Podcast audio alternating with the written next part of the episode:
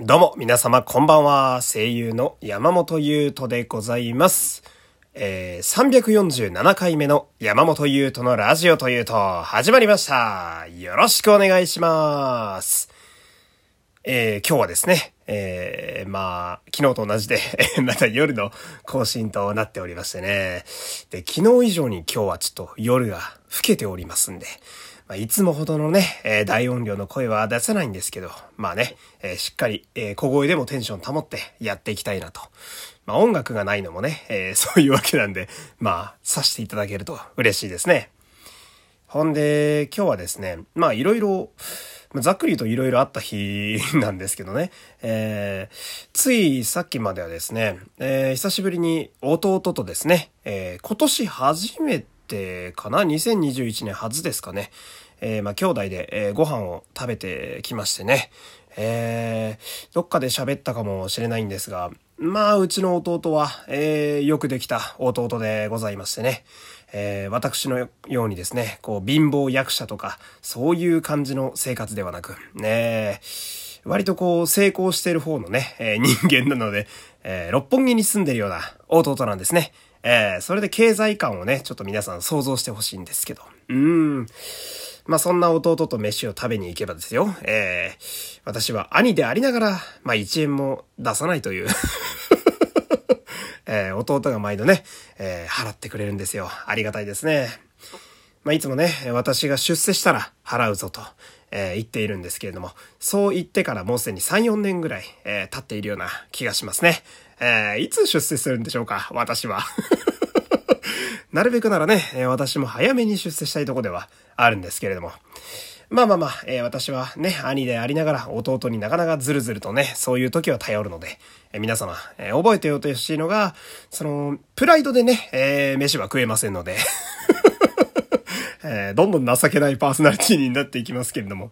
まあまあ、それがあり。ほんでね、えー今日ね、メインで喋りたいことはですね、これじゃないんですよ。えー これも面白かったんだけど、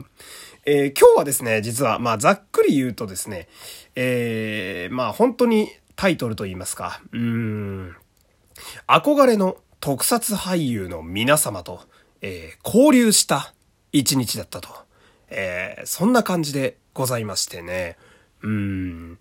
で、先に言っておくと、えー今日後半はですね、ちょっと学校あるある、え3月のメールテーマでございます。えーこちらが結構来てるので、ちょっと今日は読んでいきたいなと、えーちょっと時間配分ね、頑張りたいところでございます。うん。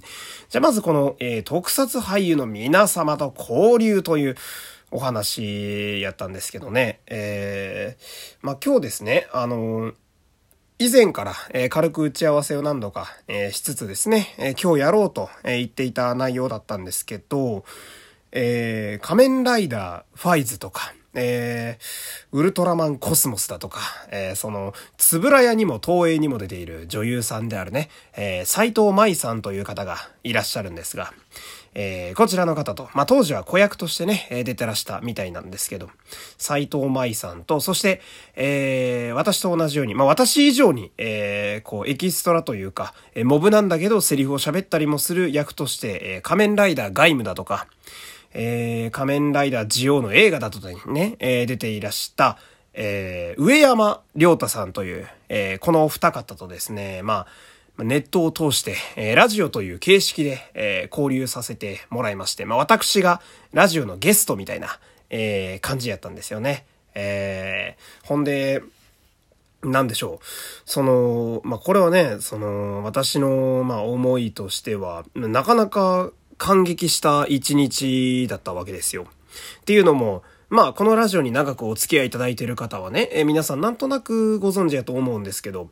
私という人間は特撮が非常に好きなんですね。えー、もう、仮面ライダーの変身ベルトの声をやりたくてしょうがない人生なんですよ。せっかく声優という職業になったからにはね。で、さっき言った斎藤舞さんは、私が小学5年生の時にですね、仮面ライダーファイズというものが放送されてたんですが、えー名前ありのキャラでがっつり出てらした方で、ほんで、もう一人の上山良太さんもですね、もう仮面ライダーが今の、えー、出てくるチームの一員としてですね、えー、もう最初から最後まで終盤まで結構出ずっぱりだったっていうね。うん。で、他にも、え戦隊だったり仮面ライダーだったし、だったりこう、よく見ると、毎回いんなこいつ、みたいな。まあ私のようなこう、仮面ライダーファンの中には非常に有名なモブという、モブなのに有名というね、えー、不思議なポジションではあるんですが、その、私からすればこのお二方はですね、えー、画面の向こう側の人なわけですよ。えー、なんか、まあ、なんだろうな、その、私一応声優という仕事なんであれなんですけど、まあ、声優をやっていても、えー、時折、えスタジオとかでそれこそ売れてらっしゃる方にご挨拶できたりする、まあ、幸運なこともあったりするわけですよ。だけど、まあ、声優以上にですね、まあ、顔出し、えー、体を張って、えー、ドラマでお芝居されているような方々というイメージが、まあ、俳優のイメージなので、やっぱこう、自分的には結構今日感動しましてね。えー、まあ以前からですね、お二人とは、上山さんとは何度も生でお会いもしたことありますし、んで、斎藤さんとはちらほら、えー、ネットでやりとりとかもしてたんですけど、えー、実は声を通してですね、しっかりこうラジオ的に喋るのは今日が初めてだったんですね。えー、で、まあ肝心の内容なんですけど、もうほとんどなんかバカ話みたいな感じになってしまってね。えー、でも、なんかその、当時の撮影の裏話のエピソードだとかね、えー、まだ本当に世の中に出てないようなことなんかもね、聞けたりなんかして、まあ私がゲストやったんですけど、どっちかっていうとまあ MC 的にね、こういろんなことを話してるのを聞けてるのがめちゃくちゃ楽しくてですね、えー、当初の予定よりも長いこと結構生配信をしていたという、えー、そんな感じでございます。ほんで、なんやろ、こう自分的には、その、やっぱり画面の中の方々と、こうしてなんだか、まあ今回の場合はね、こう世の中の状況もあってネットでお会いした形にはなるんですけど、交流しているという感覚が、やっぱまだちょっと信じられないというか、なんだろうな、どっか浮世離れしてるというと言葉が合ってるか難しいんですが、なんかこう、現実味がない話でしてね。えー、だって、お二人ともしっかりドラマで出てらっしゃる方ですから、えー、よう俺と喋ってくれてるなって なんだろうな、その、うん、なんか、やっぱね、どうしてもファンの目線が取れないんで、なんか、すげえとこに俺トーク参加してんな、みたいな感じやったんですよね。うん、ずっと、なんだか夢心地というかね、えー、なんというかこう声優というか、こういう芸能の世界にちょっと片足突っ込んどいてよかったな、なんて思う日になりましてね。ほんで、まあ、軽く宣伝になるんですけど、おそらく来週の火曜日もですね、多分このラジオやるんですよ、また。うん、あの、まあ私がまたゲストでお呼ばれして、えー、斉藤さんと上山さんとおしゃべりするっていうのはおそらく火曜日やると思うんですけど、これね、多分、ちょっとまだその打ち合わせ次第なんですが、私のツイッターとかでそのラジオ流せると思うんですよ。えー、で、ね、あの、このラジオを聞いてくださってるリスナーの方っていっぱいいるわけじゃないですか。まあ、うちのラジオのリスナーもですね、ちょっとぜひ聞いてみてほしいなと思って。うん。あの、多分このラジオのリスナーって、俺が他人と喋ってるとかあんま聞いたことないと思うんですよ。基本、ほぼほぼ私の一人喋りでしかないラジオなので、えー、なんで、まあ、ちょっとね、方法とかは、えー、今後いろいろ検討はしていこうと思うんですけど、まあ、機会があれば、えー、私のツイッターだとか、まあ、できれば、そうだな、あの、URL 貼れるんだったら、これラジオトークからでも多分また誘導できると思うんで、うん、ぜひちょっと、そのゲストの、え、よう呼ばれする回をですね、皆さんにもちょっと一緒に楽しんでほしいな、なんて思うわけです。えー、多分ツイキャスでやると思うんでね、ツイキャスで多分聞いたことある方もいると思うんですけど、またできそうな時は、えー、こちらのラジオで、えー、告知していきたいと思います。とにかく今日は、え非常に満足げな一日だったと。えー、ウルトラマン仮面ライダーに出てた人だとこんなに喋れる日が来るなんてなーってね、えー、ひたすら喜ばしい日だったと、えー、そんな感じでございました。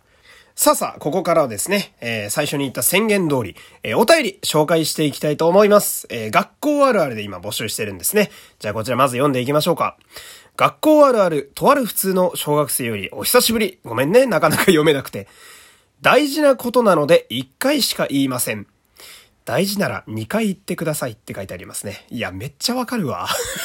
なんやろうね、これね。いや、これね、学校に限らずどこでもいるね、こういう人。なんかその、本当に重要なことやったらさ、何遍も言えやってめっちゃ思うっていうね、仕事とかでもいるんだよね、こういう人ね。えー、こういう上司いますよ。ね、普遍的なあるあるな気がしてきますが。もう一つ読みましょうか。え学校あるある、とある普通の小学生より。皆さんが静かになるまで5分かかりました。いやー、聞いたね、このフレーズずっとね。えー、これを避難訓練で言うと結構怖い。皆さんが完全に避難するまでに16分かかりました。もう少し遅かったら皆さんは焼け死んでいたかもしれません。やめとくれって書いてありますね。いるよね。なんか 強烈に脅してくるみたいなね、えー、先生言いますけれども、えー、皆さんが静かになるまで何分かかりましたってもう定番のフレーズっすよね。未だに言う人いるんだね。令和になっても。なんか昭和のあるあるネタみたいになってますけど、やっぱ普遍的に残ってくもんなんだな、こういうのはな。じゃあね、えー、次、え P さんのやつ読んであげようかな。うん。学校あるある。あっと、花粉症。机にティッシュ箱を積む。目薬を刺す。くしゃみがでかくて廊下まで届く。かっこ、俺って書いてますね。わかるななんかね、でも俺こっちに来てからね、あの、花粉症ひどくなったんですよ。だから俺の場合やとあの、大学の教場でね、でかいくしゃみを連発しているっていう、まあ、教授からしたらもう邪魔でしかしょうがないノイズ野郎でしたからね、えー、ずっと。まあでも病気だからしょうがねえんだよな。なんかね、東京の方が空気が汚いっていうのもあるかもしれないんですけどね。えー、大学でも通じる学校あるあるって感じでしたね。やっぱ、